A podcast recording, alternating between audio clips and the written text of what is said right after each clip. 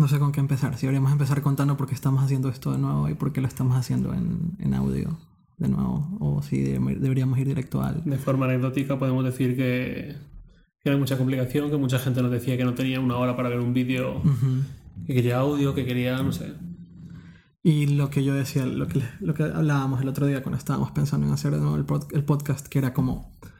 Eh, cuando algo no, no, termina de gustarte o no termina de como convencerte como se está haciendo, esta idea que yo tengo siempre de ir más para atrás, más para atrás, ir más a lo básico, más a lo básico, para ver si eso sigue a este punto en el cual te sientes como más cómodo. Y, y, entonces, eh, viendo un poco lo que está pasando eh, con los podcasts, eh, no solo en español, sino si te das cuenta Está Gruber haciendo podcast, está Mark Arment. Eh, hay un montón de gente haciendo, haciendo podcast, porque es una forma bastante buena de, de contar cosas sin tener que escribirlas. Y, y un poco lo que siempre hemos dicho, que, como que nos sentimos más cercanos a la audiencia, o, tal vez la audiencia se siente más cercana a nosotros, no sé. Sí, no sé. y se ve más como una extensión, como que un paso más natural que el que escribe mm. también dedique un trozo de la semana o del día o del mes a hablar, a, claro. a dar su voz a la audiencia.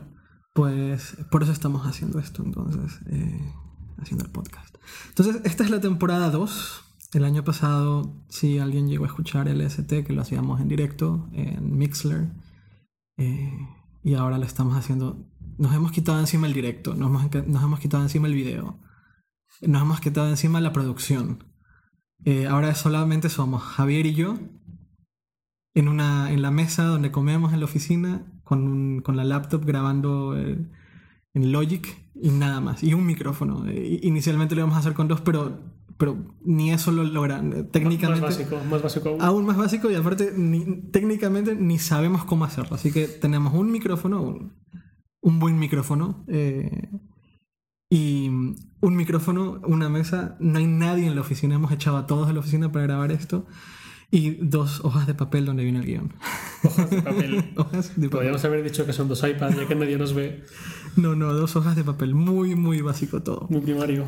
Bueno, eh, esta semana ha sido muy, muy activa en, en, en, temas de tecnología. Eh, lo, lo, más importante, creo que lo que ha revolucionado la semana ha sido, ha sido la, las invitaciones. Sí, sí, sí. sí. Eh, fue una locura ayer y, y, la semi-confirmación por parte de Recode del, del, del, smartwatch. ¿Tú crees que, crees que sea revolucionario? ¿Crees que...?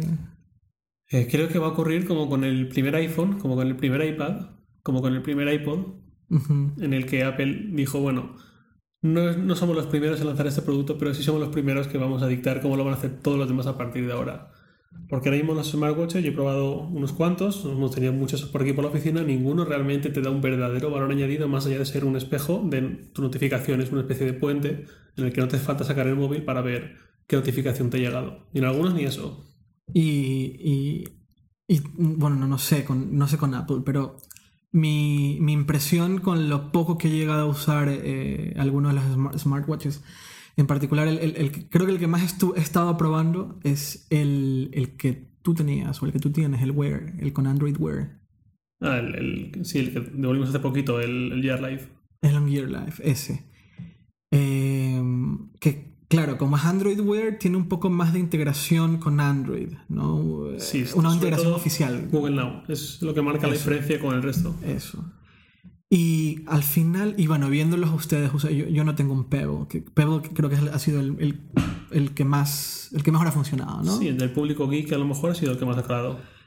Eh, Carlos tiene un Pebble, eh, se lo he visto, bueno, Jacas, José Jacas tiene un mm. Pebble.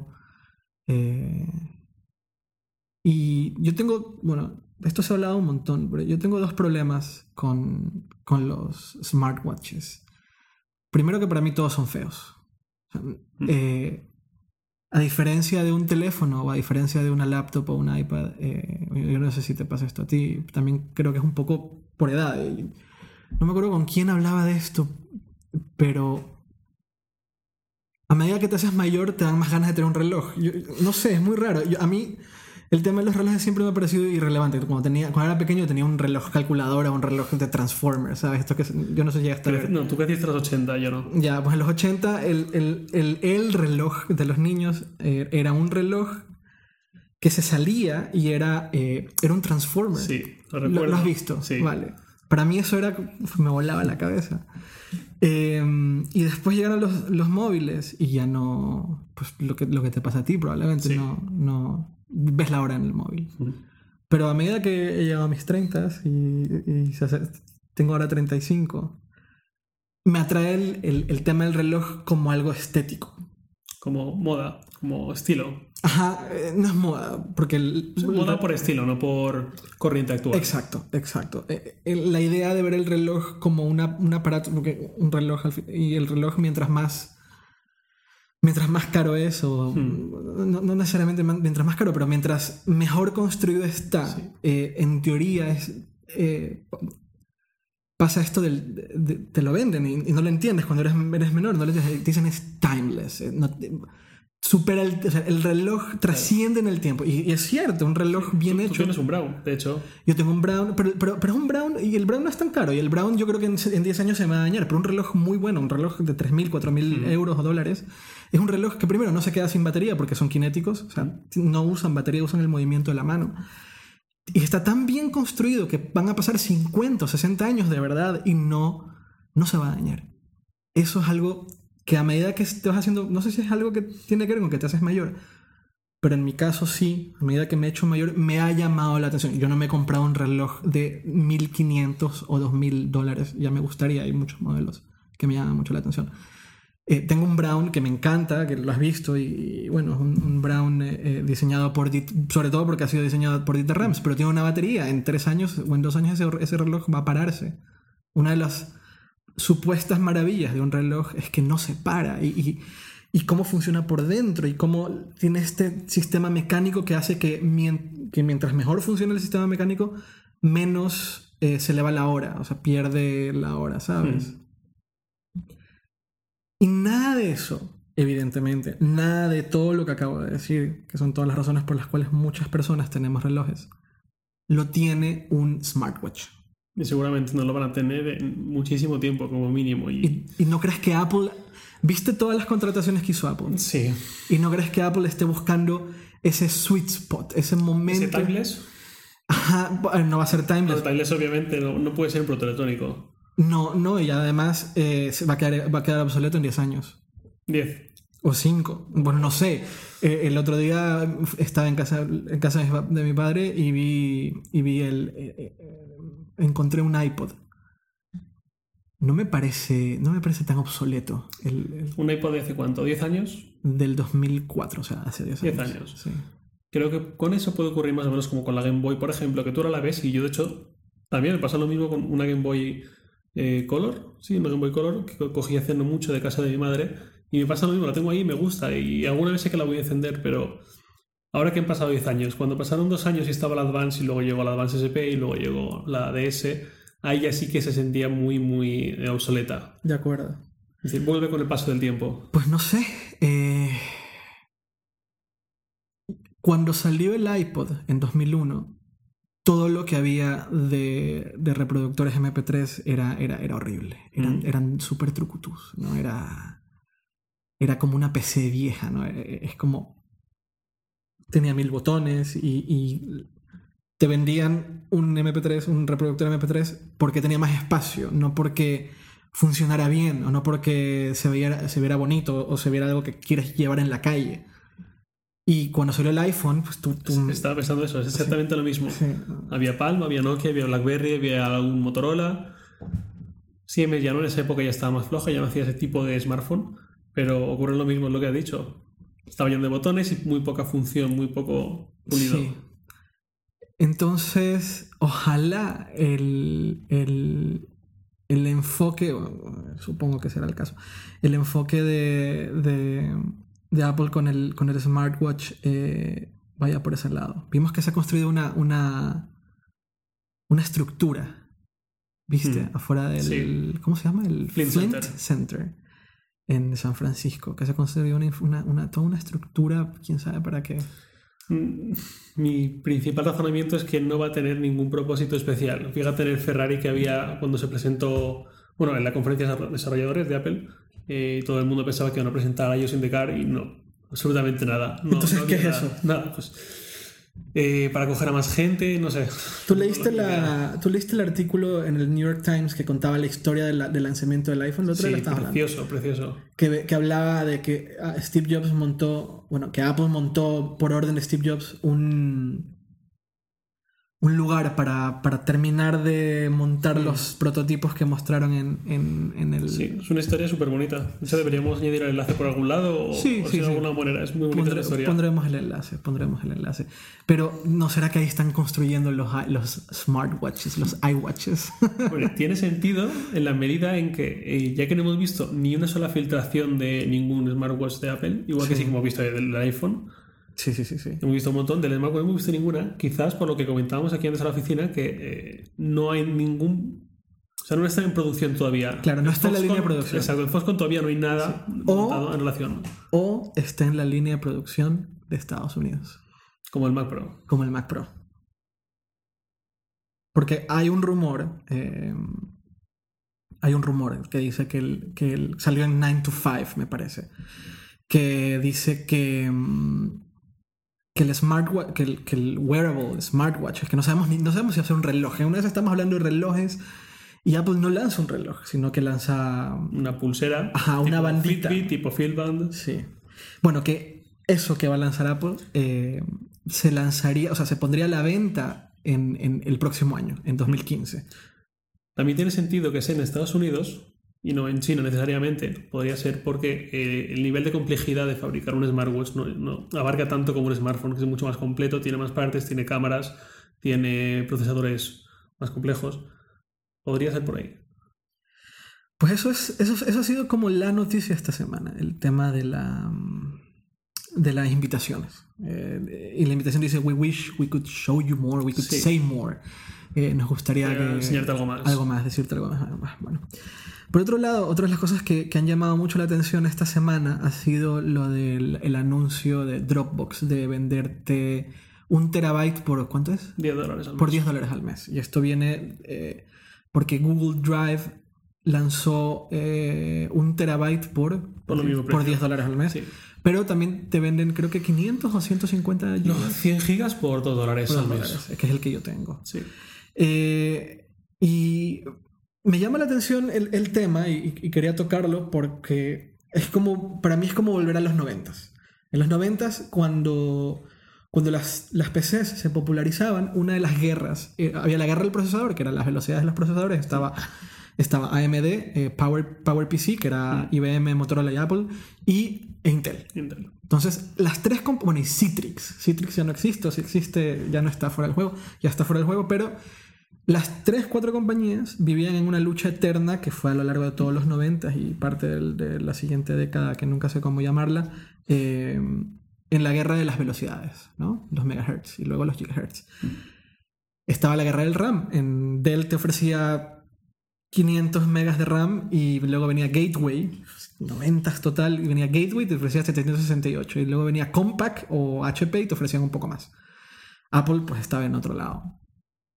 Y estaban las guerras de los espacios en los discos duros.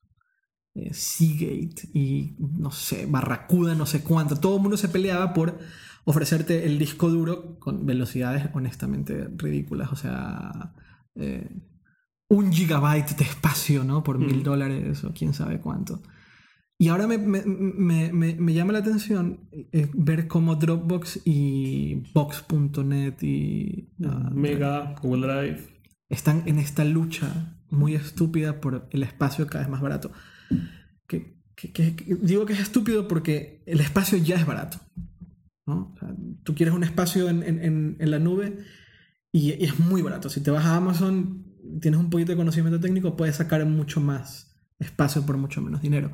Aquí en realidad lo que te están vendiendo es otra cosa, te están vendiendo un servicio, que es la, la, sincronización entre tus archivos de la PC, de la Mac, exacto. con un espacio en la nube y este, este como reflejo ¿no? entre la nube y tu espacio local constante. Mm. Entonces, viendo cómo Google y Dropbox, sobre todo, que son los dos que llaman la atención, están tratando de competir por espacio, precio-espacio, siento que se pierde un poco lo que realmente hace que lo que son. La sincronización.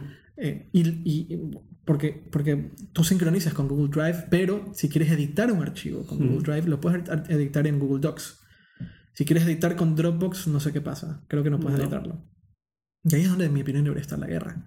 Eh, y también eh, lo comentaba yo en Twitter, que, que me parece que la estrategia de, Dropbox es un poco extrema. 2 gigas gratis, un terabyte cuesta. Hay un costo de un terabyte y no hay nada en medio. Me parece... Google Drive sí tiene algo mucho más asequible para quien quiere mucho espacio sin llegar a tantísimo un tera. Ajá. Yo, yo pago por el, de, por el de Drive. Porque, y también yo si, si, Drive y Dropbox son un reflejo de tu disco duro en la nube, mm. la mayoría de las laptops tienen 250, 250 GB de espacio, es lo que normalmente ahora mismo viene. Y Dropbox no sincroniza todo el disco duro, lo cual me parece estúpido a estas alturas del partido, sino que sincroniza un folder, una carpeta. Entonces, vale, metes la mayoría de tus archivos en, esa, en esa carpeta, dame un plan de 200 gigas por 2, 3 dólares al mes y tendrás filas de gente, en mi opinión. Tendrás filas de gente atrás. Pero un tera, ¿para qué quieres un tera? Es, excesivo, en mi opinión. ¿O no? O quizás para llenarlo de películas, series y demás. que quieres tener ahí, pero no quieres tener siempre en tu ordenador, quizás, por lo que dices, que tu disco duro, ya no disco duro, sino el SSD de tu ordenador portátil y es cada vez más pequeño en comparación con. Pero ahí dejas, pero en ese caso dejas de lado la sincronización. Mm tendrías que, y esto no todo el mundo lo sabe, tú, en Dropbox puedes entrar a las preferencias y seleccionar qué archivos quieres que se sincronicen. Yo hasta hace dos días no lo sabía. Pues ahí está. Yo, yo, lo, yo lo aprendí no con Dropbox, lo aprendí con eh, Skylive o como sea que... Ahora es. ¿Cómo se llama? OneDrive, OneDrive. El OneDrive. Con OneDrive lo aprendí y con OneDrive lo hago. Tengo, tengo cosas eh, fotos, eh, no, me acuerdo ni qué tengo. Creo que los, qué sé yo, los videos que grababa para no sé, mira, ni recuerdo. Pero tengo videos que, que sé que los archivos originales los necesito en mm. algún momento. El, el RAW, el, el, archivo original los necesito, pero no los, no los tengo por qué tener en mi disco duro. Exacto. Creo que eran. Recuerdo que una vez hicimos una entrevista al, al ex CEO de Yoigo y el archivo, la fuente, me gustaría conservarla por si algún día quiero volver a, pero no necesito tenerla en mi disco duro. Entonces lo dejé en mm. ahí y ocupa 300 o 400 megas. Entonces lo subí y desincronicé esa carpeta. Pero eso es algo que no todo el mundo sabe y un poco rompe, rompe el, propósito de, Dropbox, hmm. ¿no? Entonces, siento yo que, este anuncio que tanto ha llamado la atención, pero que si te das cuenta no significa nada porque nadie va a llenar un tera de espacio eh, en Dropbox, eh, me parece, me parece excesivo, eh, me parece que es una estrategia equivocada. Le veo más sentido el Tera a, Google Drive porque ahí están, ahí incluye todas las fotos que subas a, Google Plus, aunque nadie suba fotos, pero todas las fotos que subas a Google Plus y Gmail. Y todo el mundo se quejaba de que el Gmail ya no le, ya no le, ya no le entraba. Entonces, mañana tienes un Tera, entonces metes en Gmail todo lo que te da la gana y los docs todo lo que te da la gana. Va más allá de la sincronización de tu disco duro. Dropbox no. Al menos no ahora. Hmm. Y ahí es donde yo veo el problema. Y me parece que es una competencia como en los noventas, ¿sabes? Sí, espacio por espacio sin pensar un poco más allá. En lo que implica el servicio como Dropbox. Eso, eso, eso también pasó esta semana. Eh, Galaxy Note 4, ahí, ahí, yo, ahí, yo, me pierdo. Pero han habido cosas en el Galaxy Note 4, ¿no? Sí, pero no demasiadas. Y es lo que estaba pensando esta mañana. Esta mañana sí que he visto una imagen filtrada nueva eh, pero igual que del iPhone estamos viendo toneladas, eh, Samsung últimamente parece que está guardando bastante bien los secretos. El S5, por ejemplo, no lo vimos hasta, hasta ese año de mañana, que se presentó en Hotel Mobile. No se filtró nada. No se filtró nada hasta que Pocket Link, creo que fue, fue el que soltó la reseña de tiempo y la, la, volvió a meter en borradores, pero en ese minuto que estuvo, esos tres minutos que estuvo, todo el mundo se bajó las imágenes y todos pudimos verlo. Y bueno, nosotros llegamos a filtrar algo de, Samsung en algún punto. Y eso estaba pensando ah, en el Google I.O. El día anterior filtramos el, el VR Live, que es el que más te gustaba, de hecho, que has comentado antes. El primero con Android Wear de Samsung. Pero esa fuente, bueno, obviamente no vamos a revelar la fuente ni de broma, pero esa fuente eh, viene del, del, de un lugar muy inusual. O sea, no es la línea de producción de Samsung y no es Es curiosa, es una, es una fuente muy curiosa. Pues nos fiamos y, y clavamos de pleno. de hecho, a ver, es total y completamente fiable. Lo que sea que suelte esa fuente es real. Pero no es de donde uno se esperaría que viniera información de Samsung. Y, tienes razón, yo no he visto, es cierto, yo, tampoco le doy mucha atención a Samsung. Le doy la atención de vida, pero no soy, no soy, no como probablemente no la, la atención que le doy a Apple. Pero eh, ¿Cuándo se va a presentar el Note 4? ¿Ahora en la IFA? Sí, el día 3, el miércoles. Miércoles en la IFA. Y no hay nada realmente. Elucubraciones, rumores, alguna supuesta filtración, pero nada realmente. Todo lo que estamos viendo con el iPhone estos días, que es una locura, que estamos viendo el chip NFC, el procesador, eh, todas las maquetas, absolutamente todo. Del Note 4 no se está viendo apenas nada. ¿Pantalla más grande o no? Difícil. El, S, 4 por ejemplo, era de 5 pulgadas, el S5 5,1 apenas subió no sé si tiene mucho más margen el, el, Note 4, sobre todo si Samsung sigue haciendo botones, botones físico y capacitivo. Mm. Es decir, no, los tiene todavía el software en pantalla. Mm. ¿Te gusta a ti el Note? A mí fue creo que el Samsung que más me gustó del año pasado. ¿Pero por qué? Más que el S4. ¿Por qué? Eh, tenía más potencia, funcionaba mejor y no se me hacía tan grande como se me hacían tan grandes los otros Note. Y eso que no uso demasiado el S Pen, el, lápiz, que es la señal de identidad de Note. A ver, el Note es 5.1. El Note no, ese es el S5. El Note 3 fueron 5,7. 5,7. 5,7, pero no se hacía inmanejable. El HTC One Max, por ejemplo, era 5,9, se me hacía ultra inmanejable. Y el este, ah, porque acá en la oficina llegó un Z, ¿era un Z2 Ultra, puede ser? ¿Este que era inmenso? No, el, sí, el Xperia Z Ultra, 6,4. 6,4. Pero ese sí, ese era inmensísimo. Lo, digo por compararlo con el supuesto iPhone 5.5. El problema es que más grande que va a tener Apple con el iPhone 5.5 si llega, porque todavía no sabemos absolutamente nada oficial, es cómo vender un teléfono tan grande, porque ahora hay teléfonos de 5,5 pulgadas y están muy... El LG G3, por ejemplo, nadie dice que es enorme, nadie dice que es, no, se han vuelto locos. No, no, ni lo parece. ni lo parece, exacto, porque el LG ha cogido unos marcos finísimos. O sea, el LG lo ha hecho genial ahí se beneficia por un lado de los marcos y por otro lado de que tiene botones de software en pantalla. Sí. El iPhone tiene, si tiene Touch ID y tiene un botón físico, que además no, es demasiado pequeño, no es alargado, es, redondo, te cabe la yema del dedo. Eh, tiene el, auricular arriba, siempre ha dejado unos marcos bastante grandes. Siempre ha sido de los que más marcos tiene respecto al tamaño del total con la pantalla. Sí. Entonces el problema va a ser ese, ¿cómo le vende Apple a la gente un móvil tan grande cuando con esa misma pantalla hay móviles bastante más contenidos? Ya. Y en el, en el, en el Note 4, eh, ¿el, ¿4 o 5? El cuarto, sí, el 4, ¿verdad?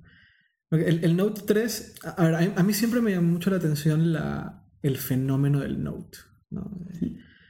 Nos burlábamos del Note. En el Note 1 nos burlábamos. Muchos. y, del los, 2 incluso. Y los fanboys nos burlábamos más porque, aparte, salió el, el término este, el phablet. ¿no? Mm. Phablet. Y, eh, pero, ah, pero es indudable, eh, Samsung creó tendencia. Sí. Creó una tendencia, primero, a hablar de que. Eh, a aceptar de que un teléfono que te metes en el bolsillo puede ser más grande.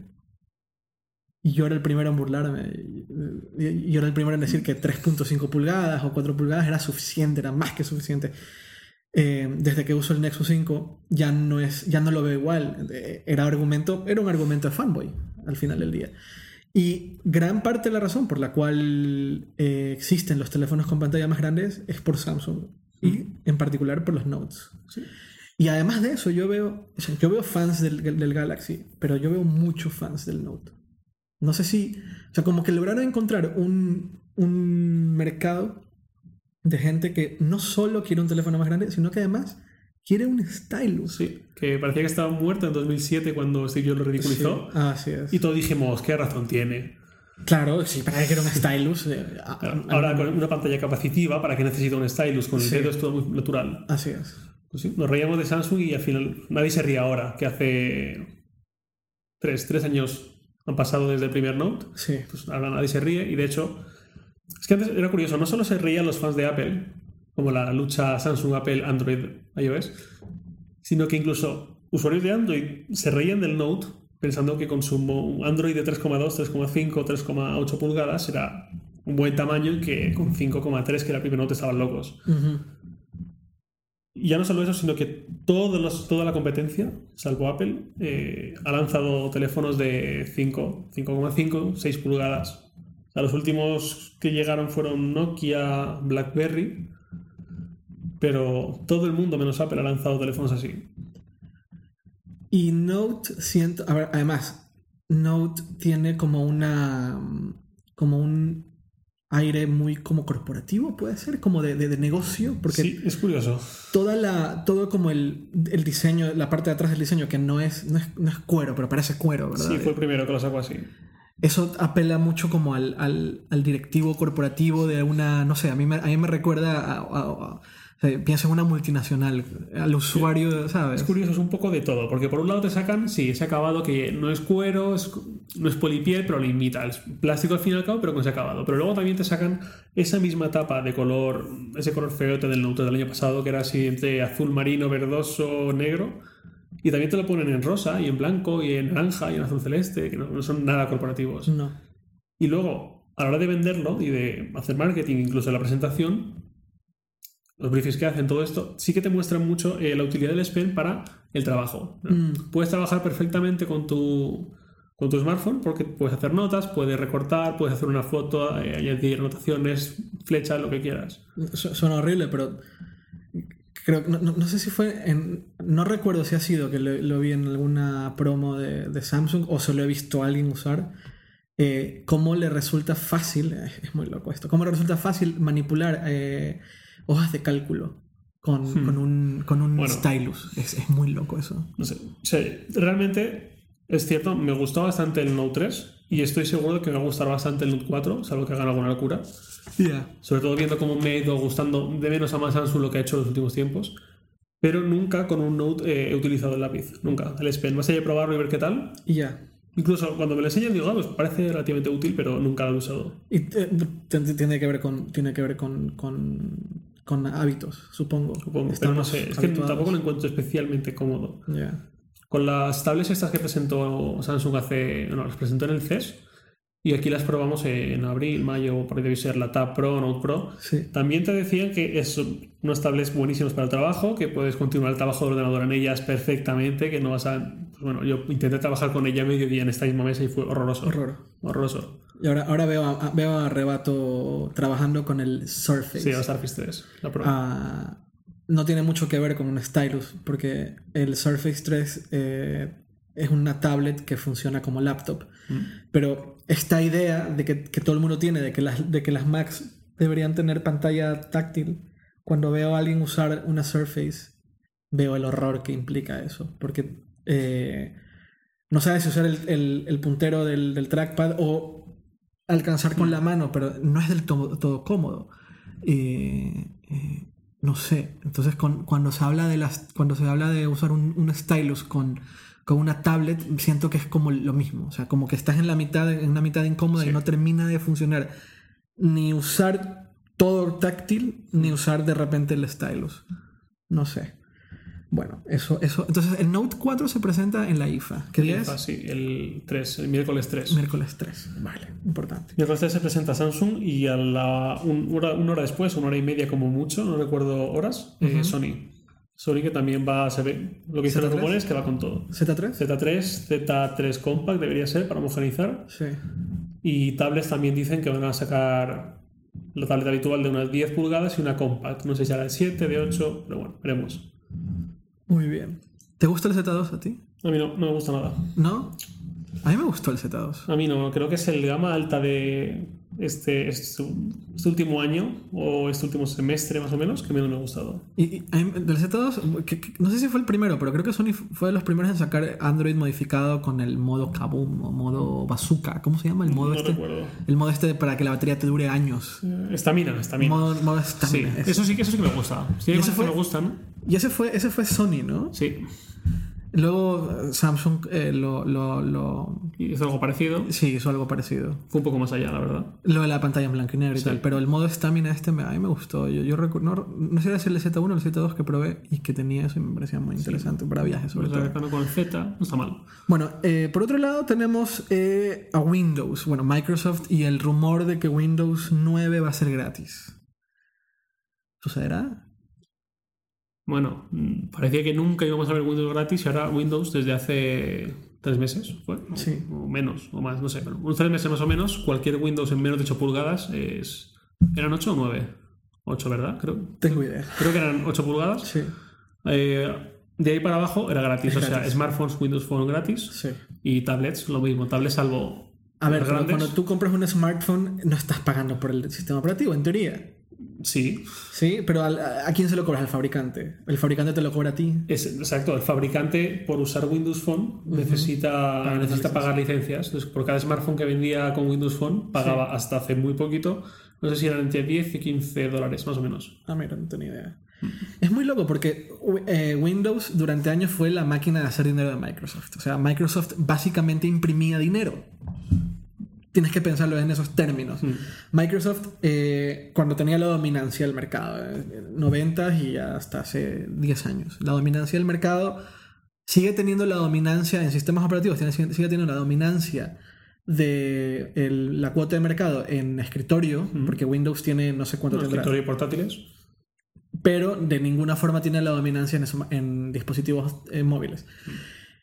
En los 90 Microsoft imprimía dinero con Office y con Windows. Con Windows. Imprimía dinero, básicamente. Ellos podían, y claro, y fue la descrito por Steve Jobs, y con, yo le doy toda la razón, la época oscura de la tecnología, en donde nadie innovaba. Y los que innovaban, de hecho la economía y el- y el- y el- y la industria tecnológica no se movía por la innovación como ahora. Se movía por imprimir dinero, que es lo que hacía Microsoft. Microsoft no innovaba una mierda, no innovaba nada.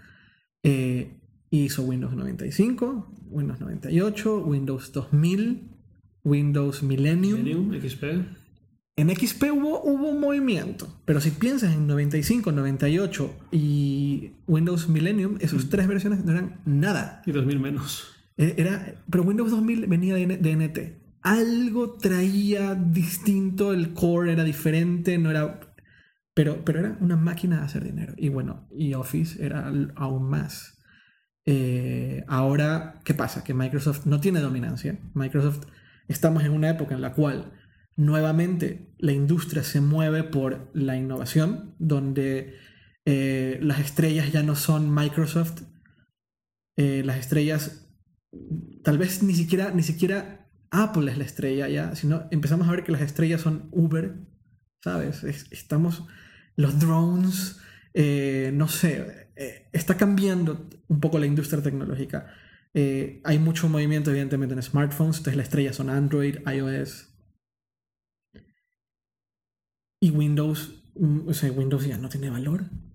¿Qué, qué valor tiene Windows? Es muy loco. El, la entrada a la tecnología, de, de todos los que entran a la tecnología ahora lo hacen por medio de un Android o por medio de un iPhone y en menor medida por medio de un Windows Phone. Eh, entonces yo le veo absolutamente todo el sentido. Un movimiento que hizo Apple ya. Eh, OS X no cuesta, Mac OS X no cuesta. Eh, y parece que Windows 9, que para mí, para mí, para mí y, y para quienes hemos vivido de- de- alrededor de la tecnología tantos años, es como un cambio, o sea, es como un antes y después. El día en que Windows dejó de costar, el día en que Microsoft dejó de, se dio cuenta que ya no imprimía dinero y además de eso tiene que, tiene que, tiene que dejar sus armas y decir, miren, es la única manera en la cual puedo seguir siendo relevante. Tú que eres un poco más mayor que yo, una pregunta. ¿Alguna vez pagaste por una licencia de Windows doméstica? Sí, sí, alguna vez. Vale, Pagué tú eres tú.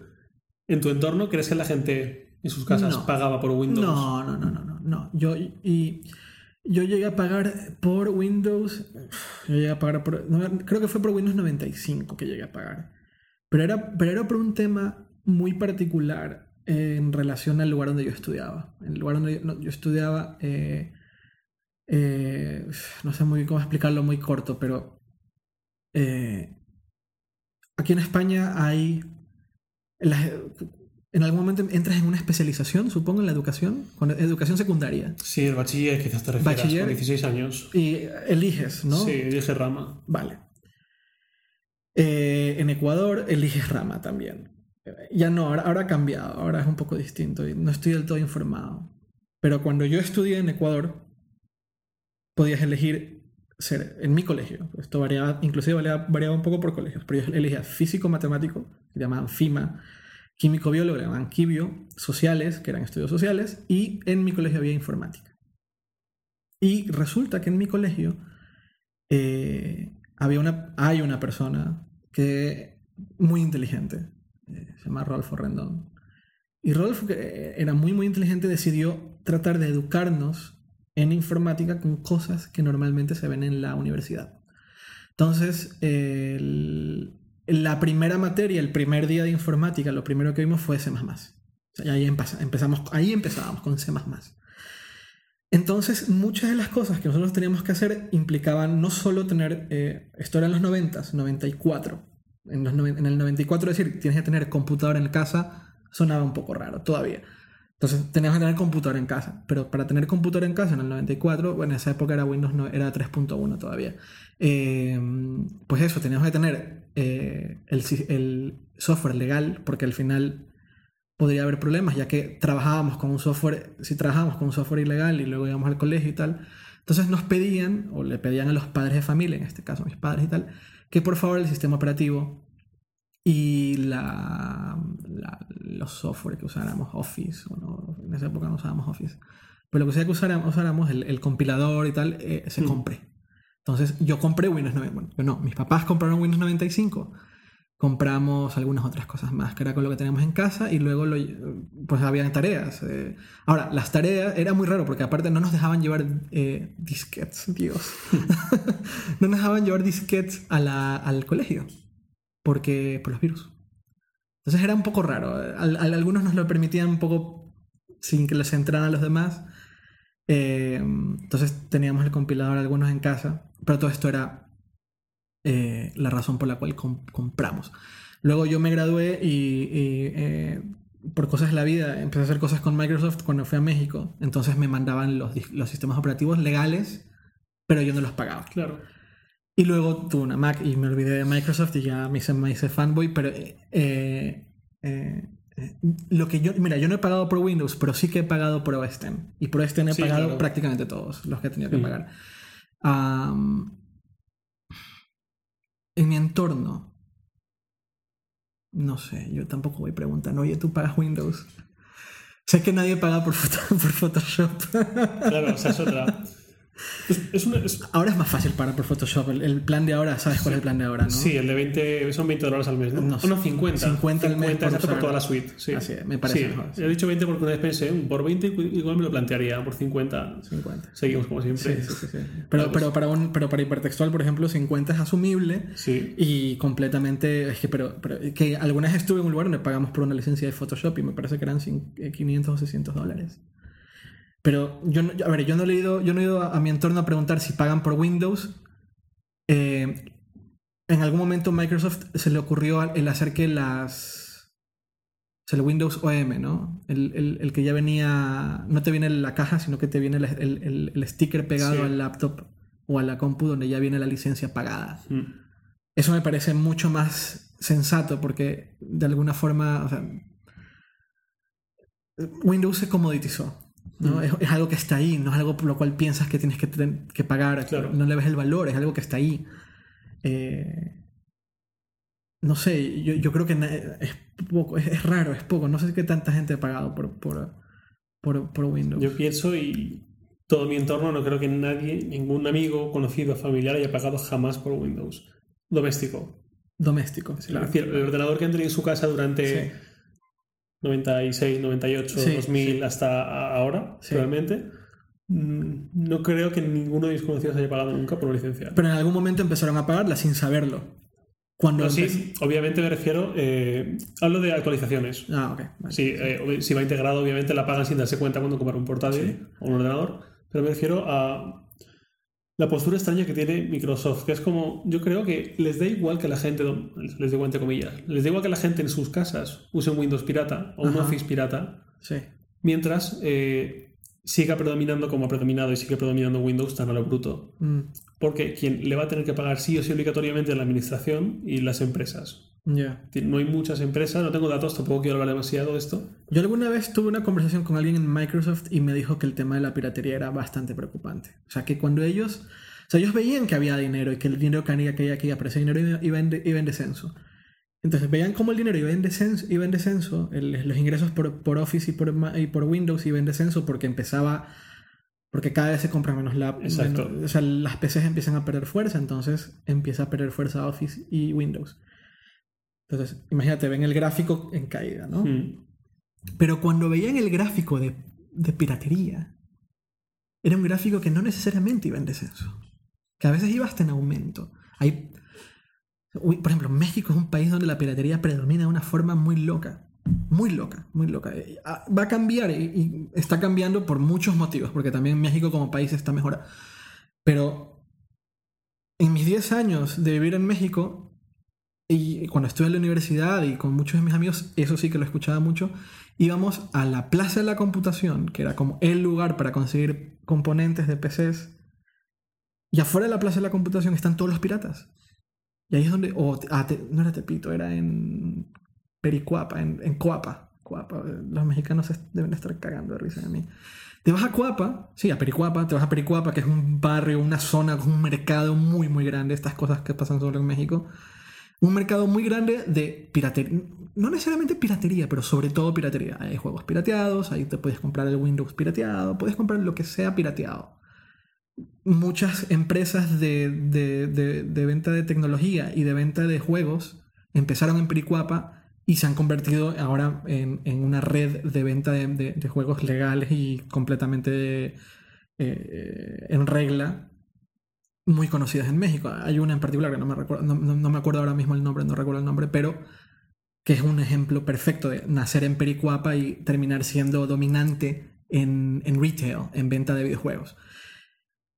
Em, nadie se le ocurría comprar juegos eh, en mi entorno. Ahí sí, a nadie se nos ocurría comprar videojuegos eh, para PC legales. Nadie. Nos parecía súper caro. Íbamos a Pericuapa o íbamos a la Plaza de la Computación. Ahí sí que recuerdo esa. Pero bueno, entonces piensas en países en vías de desarrollo. México es un ejemplo bueno, tal vez no tanto ahora porque las cosas están cambiando, pero piensa en otros países en vías de desarrollo con mucha población, Brasil, por ejemplo, en donde la gente accede a la tecnología, se compra una PC y lo último que va a hacer es pagar Windows. Entonces, ves el, ves el gráfico, ves la línea en, caída de, la, compra del, ecosistema de PCs y ves la línea no en caída, tal vez, tal vez un poco estable o en caída menor de piratería y ves que tu cuota de mercado 20% es legal, 80% es ilegal y se te está cayendo el dinero, ¿qué haces? Pues hay que atacar a ese 80% de alguna forma. De alguna forma tienes que buscar hacer, y esto me lo decía alguien en Microsoft, de alguna forma hay que hacer que ese 80 o 70% de, de personas que no pagan por Windows o por Office empiecen a pagar. Entró lo de, bueno, han habido muchos esfuerzos, Microsoft ha hecho, Microsoft y otros han hecho mucho lobbying para tratar de poner en regla cuando, cuando los países latinoamericanos entran a las a los tratados de libre comercio con Estados Unidos se les exige que pongan en regla el tema de la piratería, el tema de, los derechos de autor, porque, porque ahí hay mucho dinero, se mueve mucho dinero en derechos de autor. Ah, entonces, sí que es cierto que Microsoft ve mucho dinero de las administraciones y de, las corporaciones, pero sí sé, sea, entiendo, por lo que yo he hablado con gente de Microsoft, que lo de la piratería sí que es un problema. Tal vez no en España, tal vez no en Europa, porque Europa la población no es tan no hay tanta densidad, hay mucho poder de... Hay, Europa tiene mucho poder adquisitivo, pero no tiene tanta densidad. Latinoamérica o la India o China tiene muchísima densidad, no tiene tanto poder adquisitivo, pero esa mucha densidad va hacia la piratería. Tal vez la piratería no es la... Bueno, sí es piratería, va a la piratería porque hay gente que está ganando dinero, porque no, no los bajan de internet, sino que lo compran. Se van al mercado y compran el CD grabado, el CD grabado, eh, y lo instalan. Y, se lo, y le pagan al pirata 20 o 10 dólares por conseguir el CD grabado de Windows, Windows 8 o Windows 7. Hmm. Eh, entonces sí creo que hay una preocupación. Pero por un lado es una preocupación, pero por otro lado es una resignación. Porque si mañana Windows 9 es gratis, es una resignación total. Y el esfuerzo, bien dicho por, por, el nuevo CEO de, de Microsoft, está en la nube. Claro, intentarán monetizar hacia otro lado, que es lo que ha pasado con Office también. Eh, claro, es que en la nube no puedes piratear. Claro. Tienes que tener una cuenta. No tienes acceso si no pagas. Así es. Y, y, en otros ámbitos, nosotros mismos nos hemos visto obligados a pagar por juegos. Los videojuegos es el mejor ejemplo de ello. ¿Quieres jugar World of Warcraft? Eh, World of Warcraft fue probablemente el primer juego por el cual yo pagué. Y además no solo pagué, tuve que pagar una suscripción mensual. Eh, y ahora mismo quieres jugar Destiny, tú no puedes jugar Destiny con un juego pirateado. Tienes que pagar porque tienes que tener PlayStation Network y PlayStation Network cuesta. Y, supuesto, y seguramente compras un juego pirateado te van a decir, mmm, ¿sabes cómo pasó sí, te pide el código único. Así es. Y además eh, tienes que pagar por, por jugar online, otra cuota adicional a la consola y al juego. Exactamente, porque Destiny tiene juego gratis algunas cosas, pero otras no. Parte de Destiny, si no tienes el PlayStation Plus, no funciona. Eh, y la nube para Microsoft a, largo plazo es, es, la respuesta al dilema de la piratería. Quieres tener Office, el Office 365, tienes, que, hmm. tienes que pagar. Mira, yo tengo ahí una, un, a, Microsoft me envió una, cinco licencias de Office, todavía no abro el paquete. Perdón si me escuchan, pero es que por, un lado no tengo el tiempo y por otro lado no estoy acostumbrado a usar Office. Yo, dejé usar, yo, yo, estoy acostumbrado ahora mismo a usar Google Docs, tal vez no es la mejor herramienta y, Office es mil veces mejor. para nosotros es suficiente con eso. pero, pero fíjate que no, aquí en la oficina hemos tenido, tal vez para ti, para mí es suficiente, pero aquí en la oficina hemos tenido dilemas con Eva, con temas comerciales. O cuando yo hablo con, con, la persona que se encarga de todo el tema de pagos en, en, en, la, en la, oficina, en, hipertextual, de ninguna manera Google Docs es, suficiente. Yo, de hecho, debería de pasarles las licencias a ellas. a ellos. Eh, la nube es la respuesta tal vez para Microsoft. O sea, tal vez ahí es donde pierdes el dilema de la piratería y más bien accedes al dilema de lograr la suscripción. ¿Sabes? Mm, sí, y no solo en empresas, sino en general. Yo empecé la universidad hace seis años y vi lo mismo. A nadie se le hubiese ocurrido pagar. ¿Cuánto costaba una licencia de Office completa hace unos pocos años? 200, 250, 300 euros, una salvajada. Era muy caro. Claro, ningún estudiante, ni siquiera sus padres, en muchos casos se planteaban pagar eso, pero ahora sí que pueden pagar perfectamente 10 dólares al mes o 10 euros al mes. Y si eres estudiante, creo que es más barato, ¿no? Sí, si eres estudiante, incluso hay planes gratuitos, incluso te dan Windows 8. Me acuerdo que se descarga gratis solo con juntar un mail de universidad. Pues fíjate. Bueno, eso es un dilema. E, es un tema, es un tema interesante también a largo plazo, siento yo. Eh, no solo para hablarlo. Ahora lo estamos hablando por la noticia de Windows 9, pero es interesante, eh, es interesante a largo plazo hacia dónde Microsoft se tiene que mover. El otro día escuché a, Robert Scoble diciendo que si él fuera el CEO de, Microsoft, dejaría Windows morir. Así, directamente. Yo lo dejaría morir. Eh, o sea, no sacaría más versiones eh, dejaría que Windows 8 sea la última, le daría mantenimiento, pero dejaría Windows morir y que se buscaría otra cosa. Que, y que la otra cosa, que es Windows, o sea, que es el mobile, hmm.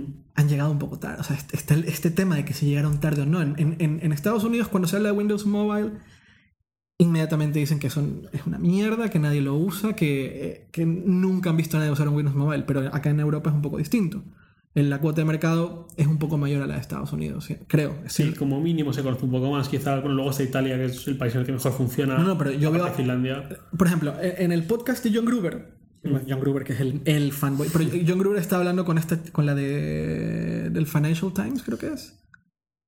No recuerdo. Eh, da igual. Estaba hablando con uno de sus invitados. Y decía, esta chica decía que se había ido a Times Square, en New York, a hacer un, a hacer un artículo sobre Windows Phone sobre Windows Phone 8. Eh, y que estuvieron dos horas esperando que pasara una persona con Windows Phone y nunca encontraron a nadie.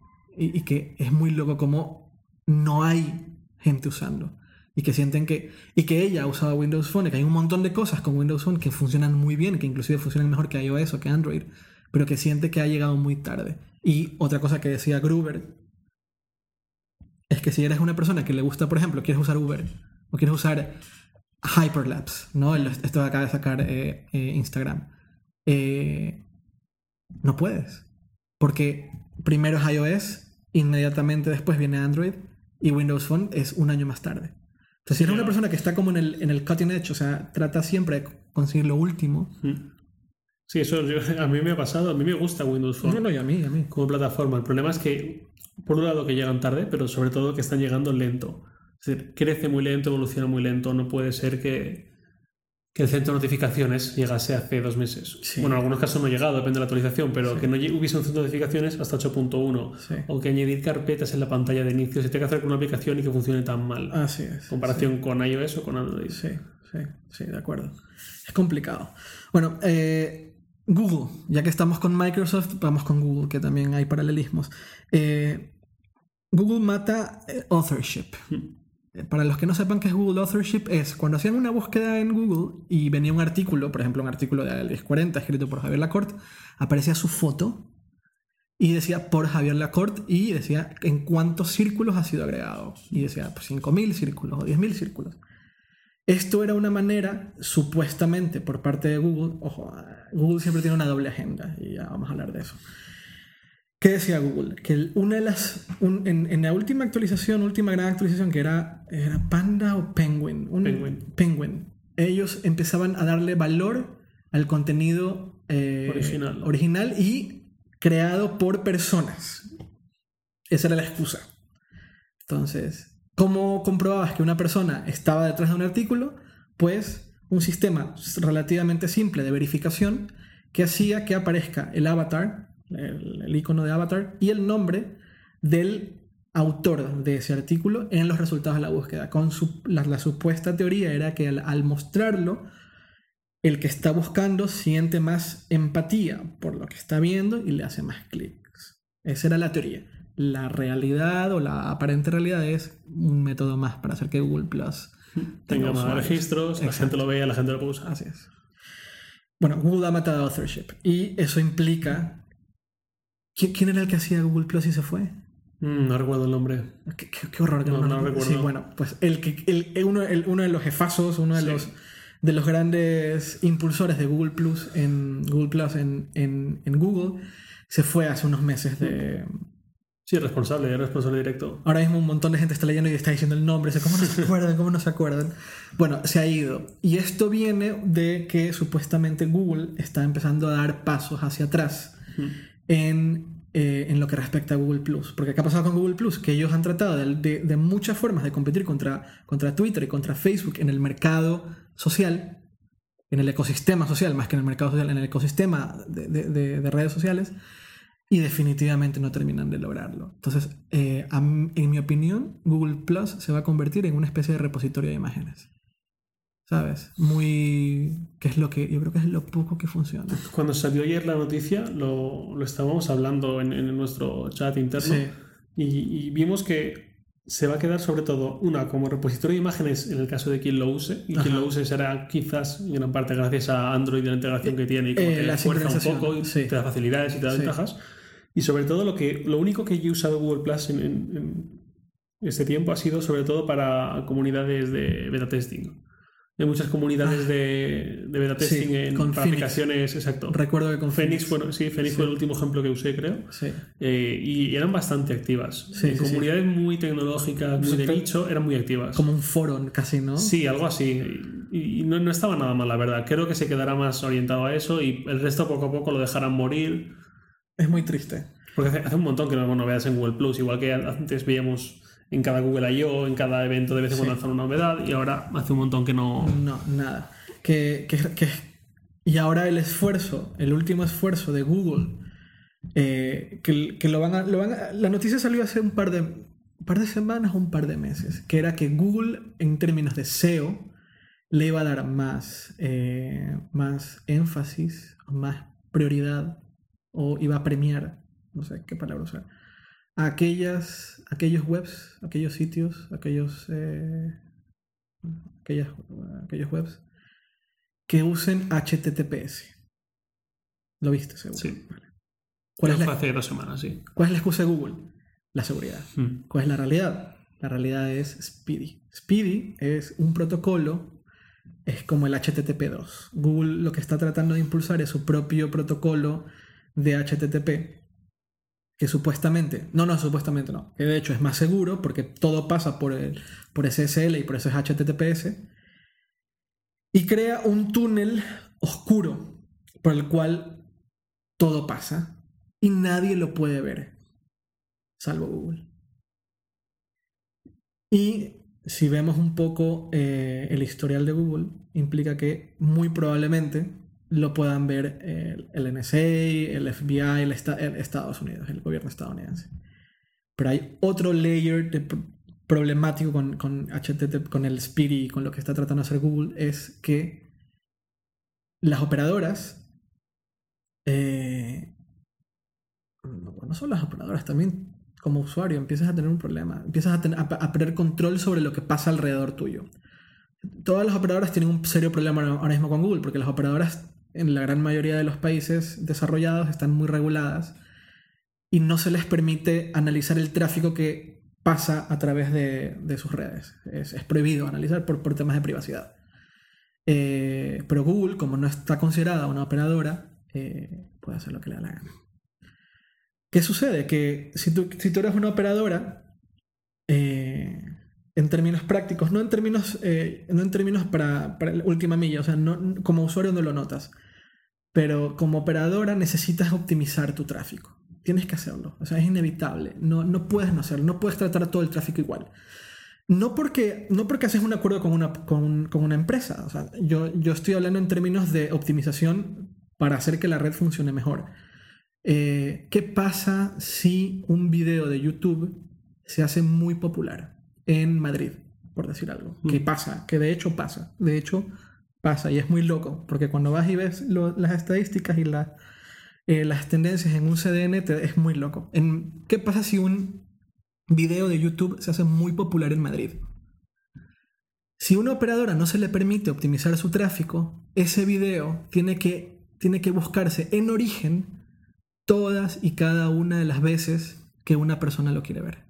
Y, ojo que estoy haciendo video, no estoy diciendo video de YouTube, ni video de Vimeo, ni video de nada. Un video. Ese video puede estar hospedado en YouTube o puede estar hospedado en los servidores de, eh, de hipertextual. Porque imagínate que un video de hipertextual se ha hecho muy popular en Madrid. ¿Qué hace la operadora? Es un, funcionamiento muy básico de un CDN. Agarra ese video y lo pone cerca, físicamente cerca, lo pone en mm. servidores en Madrid, porque todas las operadoras tienen CDNs. Entonces, cada vez que ese video se acceda en Madrid, en vez de accederlo en su origen, que puede estar en, un servidor en Estados Unidos, o en nuestro caso, un servidor en Alemania, eh, lo accede del CDN, le, llaman Edge Servers, eh, del, edge, del borde, en Madrid. Y así optimizas, tanto optimizas para tu red, para que no tengas que ir a buscarlo cada vez hasta el servidor en Alemania, y al usuario queda contento porque carga más rápido, ¿vale? Es una forma muy simplista de hablar de optimización de redes, pero con Speedy eso se muere. Y el único que tiene acceso a esos datos es Google. Entonces hay una implicación aún más grande ahí con, porque empieza la implicación de la neutralidad en la red. Es, muy loco.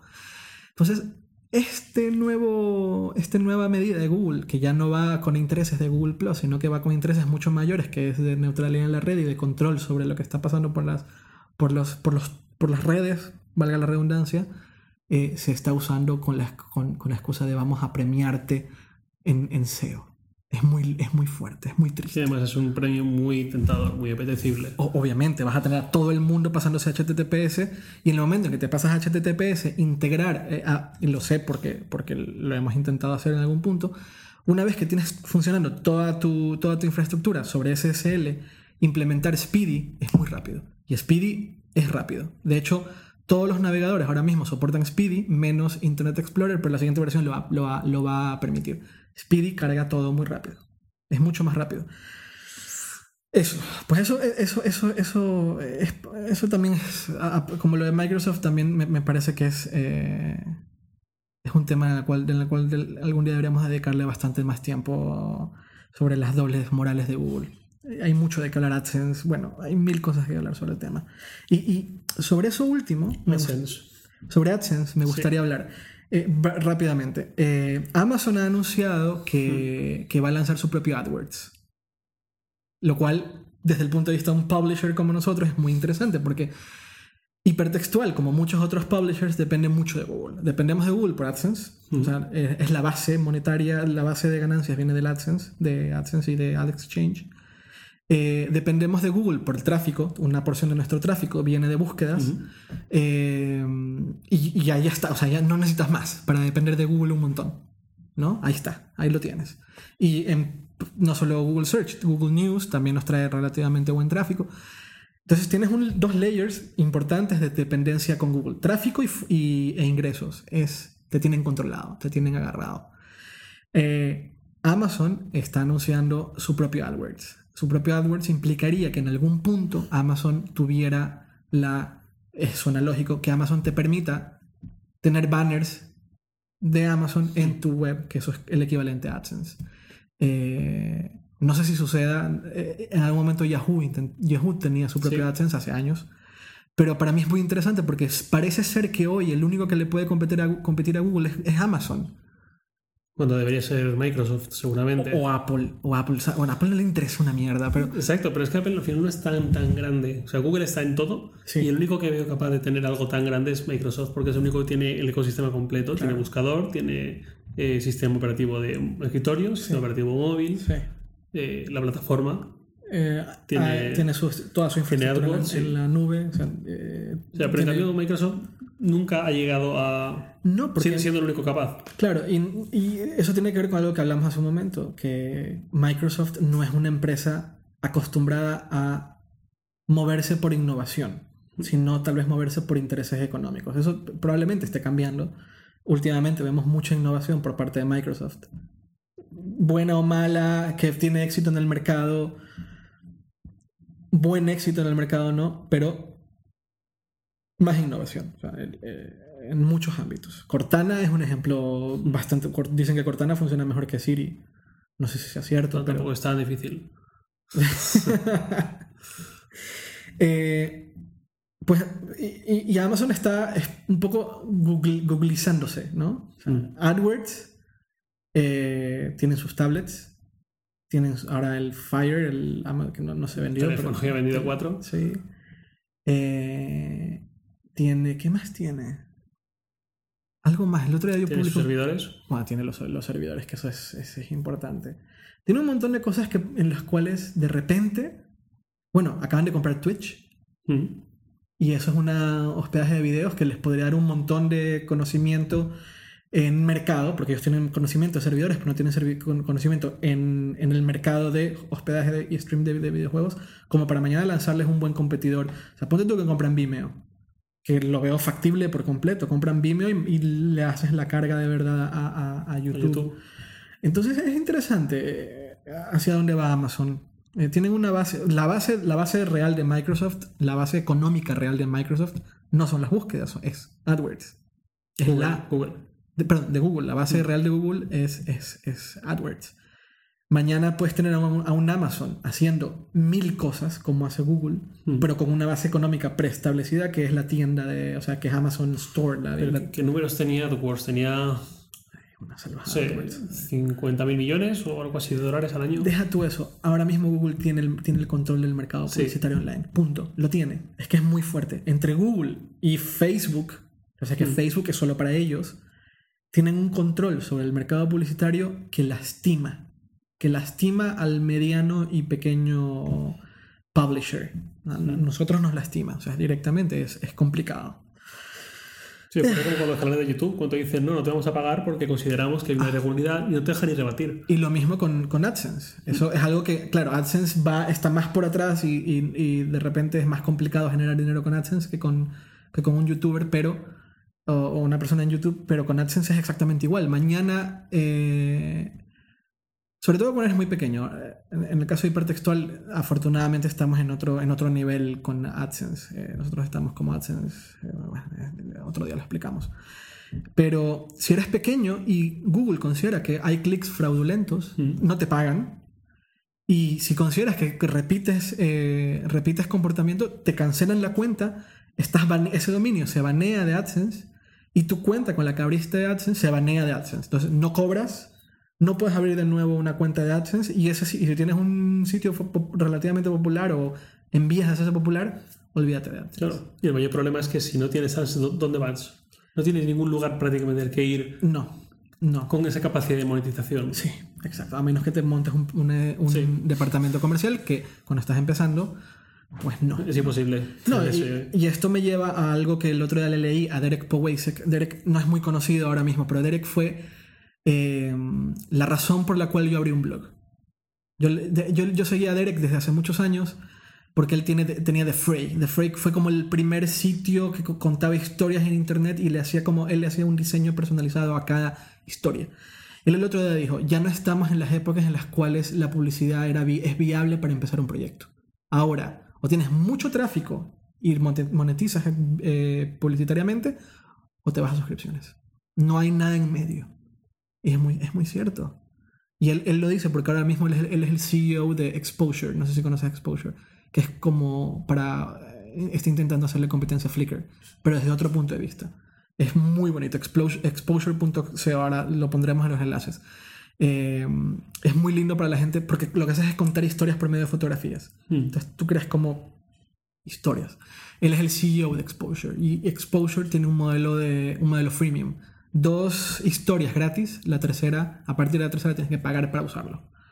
Eh, entonces, ese es el problema con la publicidad ahora mismo y con Google. A ver si Amazon un poco lo cambia. Y bueno, eso es lo que ha pasado en la, en la semana. Básicamente, ha pasado un montón. Ha sido una semana muy, muy loca, pero que se viene es aún más loco. O sea, todo lo que viene a partir de la próxima semana. Septiembre entero. Septiembre es, es loquísimo. Y lo primero es la IFA. Ustedes se van a la IFA. ¿Mm? De hipertextual son cinco personas, ¿no? Al final cuatro nos vamos. Cuatro a la IFA. Y la IFA hay un montón de anuncios. ¿Quiénes ¿Quién? Mm, ya no tantos. ¿No? O sea, con todo lo que está saliendo estos días, también ha salido algún Smart nuevo, que hemos hablado de él. Pero, ¿Qué ha salido ahora? Ha salido esta madrugada española, noche pasada latinoamericana. Sí. Eh, salió el smartwatch redondo de LG. Ya, ya lo anunciaron oficialmente. Sí, no entero, curiosamente. Es decir, han salido solo eh, renders, ha salido solo la imagen del, del reloj en formato reloj. No sale que se ve con Android Wear en una pantalla circular todavía, completa. Se vio en el Moto 360, pero tampoco era. Todavía también está oficial por presentar, así un poco raro ese verano. Eh, ha salido ese LG, el, el, G-Watch R, R supongo que de Round. Round, sí, seguramente. Eh, ha salido el, el, Gear S.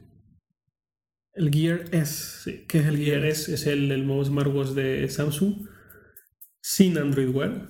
¿Con qué? Con Tizen. Sí. Ok. No es redondo, es cuadrado. Y también es cuadrado, exacto. Pero eh, cuando hemos visto esta mañana aquí, ha sido como, uh, ahora de repente otra vez con Tyson, que no tiene muy definido eh, cómo puede hacer frente a Android Wear y ha salido un acuerdo con, con Nike.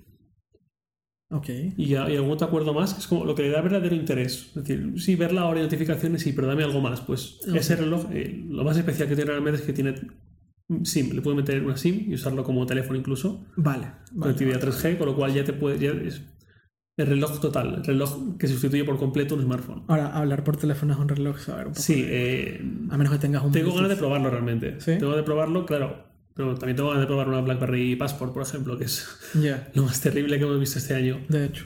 Eh, pues sí, tengo ganas de probarlo y ver qué tal es realmente. A lo mejor me llevo una sorpresa, no creo, pero puede ser. A ver, eh, es que cuando, cuando yo vi sobre el, sobre el, Samsung que te permite hacer llamadas, que, vas a hablar como, como Dick Tracy. Sí, el Galaxy Gear hace un año. Pues claro, el Galaxy Gear hace un año, que ese, ese, el primero que te permite hacer llamadas de reloj, eran llamadas conectadas a tu teléfono. Claro, vía Bluetooth, ¿no? Exacto, entonces no, si tenías que hacer una llamada no necesitabas hacerlo obligatoriamente con él. Podías sacar el teléfono del bolsillo y, hablar. Y hablar. Aquí no, aquí si estás usando eso como teléfono, es, lo único que tienes. Claro. Y se va a ver bien raro. Se va a ver pues como la Google Glass, algo así. Ah, Ese efecto, va a dar el mismo efecto. De hecho. ¿Qué más? ¿Qué más anuncia Nifa? Eh, bueno, estamos con lo que se ha anunciado esta, esta madrugada. Ah, esta, esta tarde-noche americana. Sí. Eh, y bueno, el otro, hablando de la Google Glass, es el collar de Samsung. Samsung ha presentado el. ha presentado el collar, eh, que básicamente es un collar. Que es, es un wearable. A ver, sí, es un wearable, sí. Es un collar en el que el clip está en la parte inferior en el pecho y ese clip metálico magnético lo separas y son auriculares y con ellos escuchas música.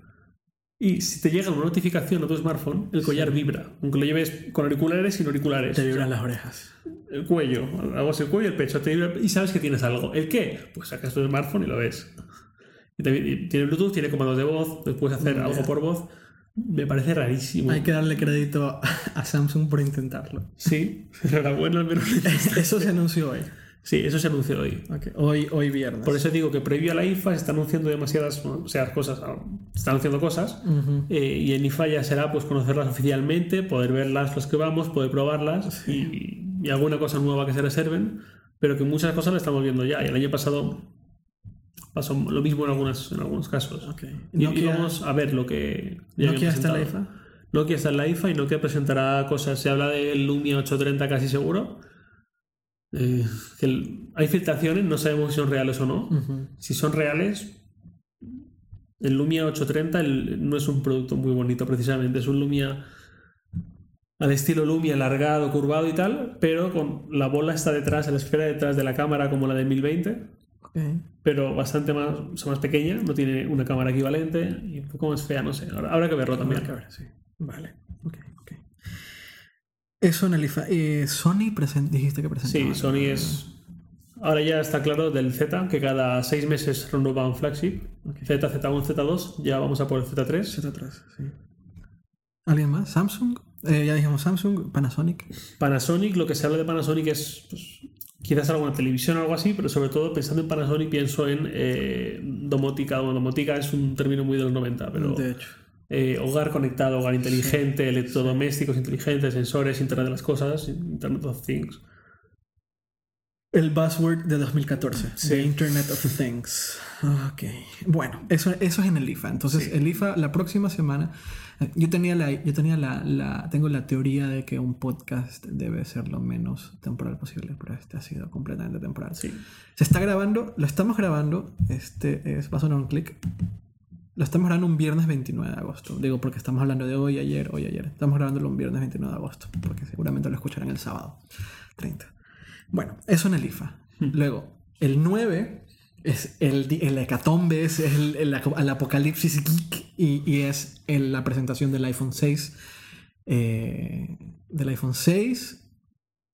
yo sigo pensando que en una de esas se llegan a presentar hasta nuevos iPads o actualización de iPad, quién sabe. Y el wearable de, Apple. Eso es el 9. Y con eso tenemos ya bastante. De hecho, hay algo más que pasa en. bueno, Destiny. Destiny el mismo día 9. Es una locura también. Destiny el 9. Destiny es uno de los juegos que más estamos esperando aquí en hipertextual. Bueno, al menos yo. Porque somos muy fans de Halo. Y Halo fue hecho por Bungie. Que cuando, ah, cuando Microsoft compró Bungie Bungie eventualmente se salió de Microsoft, como que recompraron la empresa y se independizó de Microsoft. Y lo primero que han hecho independizados de Microsoft es desarrollar un juego en PlayStation 4. Como de, no quiero saber nada de ustedes. Y hicieron Destiny. Y Destiny es, se ve increíble. los que jugaron la beta entenderán, pero Destiny, los que no han jugado la beta de Destiny, es un FPS, un first person shooter con elementos eh, de, un masivo, de un masivo online. Es decir, tú creas un personaje, le das ciertas características y a medida que vas avanzando vas obteniendo eh, niveles, vas subiendo en niveles y esos niveles te van dando más habilidades, te mejoran tus habilidades y tú puedes crear un árbol de habilidades. Eh, también puedes optimizar tus, imágenes tus imágenes. Dios. También puedes optimizar tus armas. En ello. Sí, sí, sí, Puedes optimizar tus armas. Eh, y vas visitando mundos que están abiertos, donde la gente es online, esto además de todo. todo el mundo está jugando al mismo tiempo que tú. Eh, lo que yo le decía el otro día a alguien aquí, a José, que es un diseñador de la oficina y que, que es fan de Halo, le decía que ahora que veo Halo comparado con Destiny, Halo se ve muy viejo. Sí, Destiny cambia la forma en la que juegas a un FPS. Sí, sí, totalmente, totalmente. Y Destiny sale el 9 de septiembre, la misma, el mismo día en que se anuncia el iPhone 6.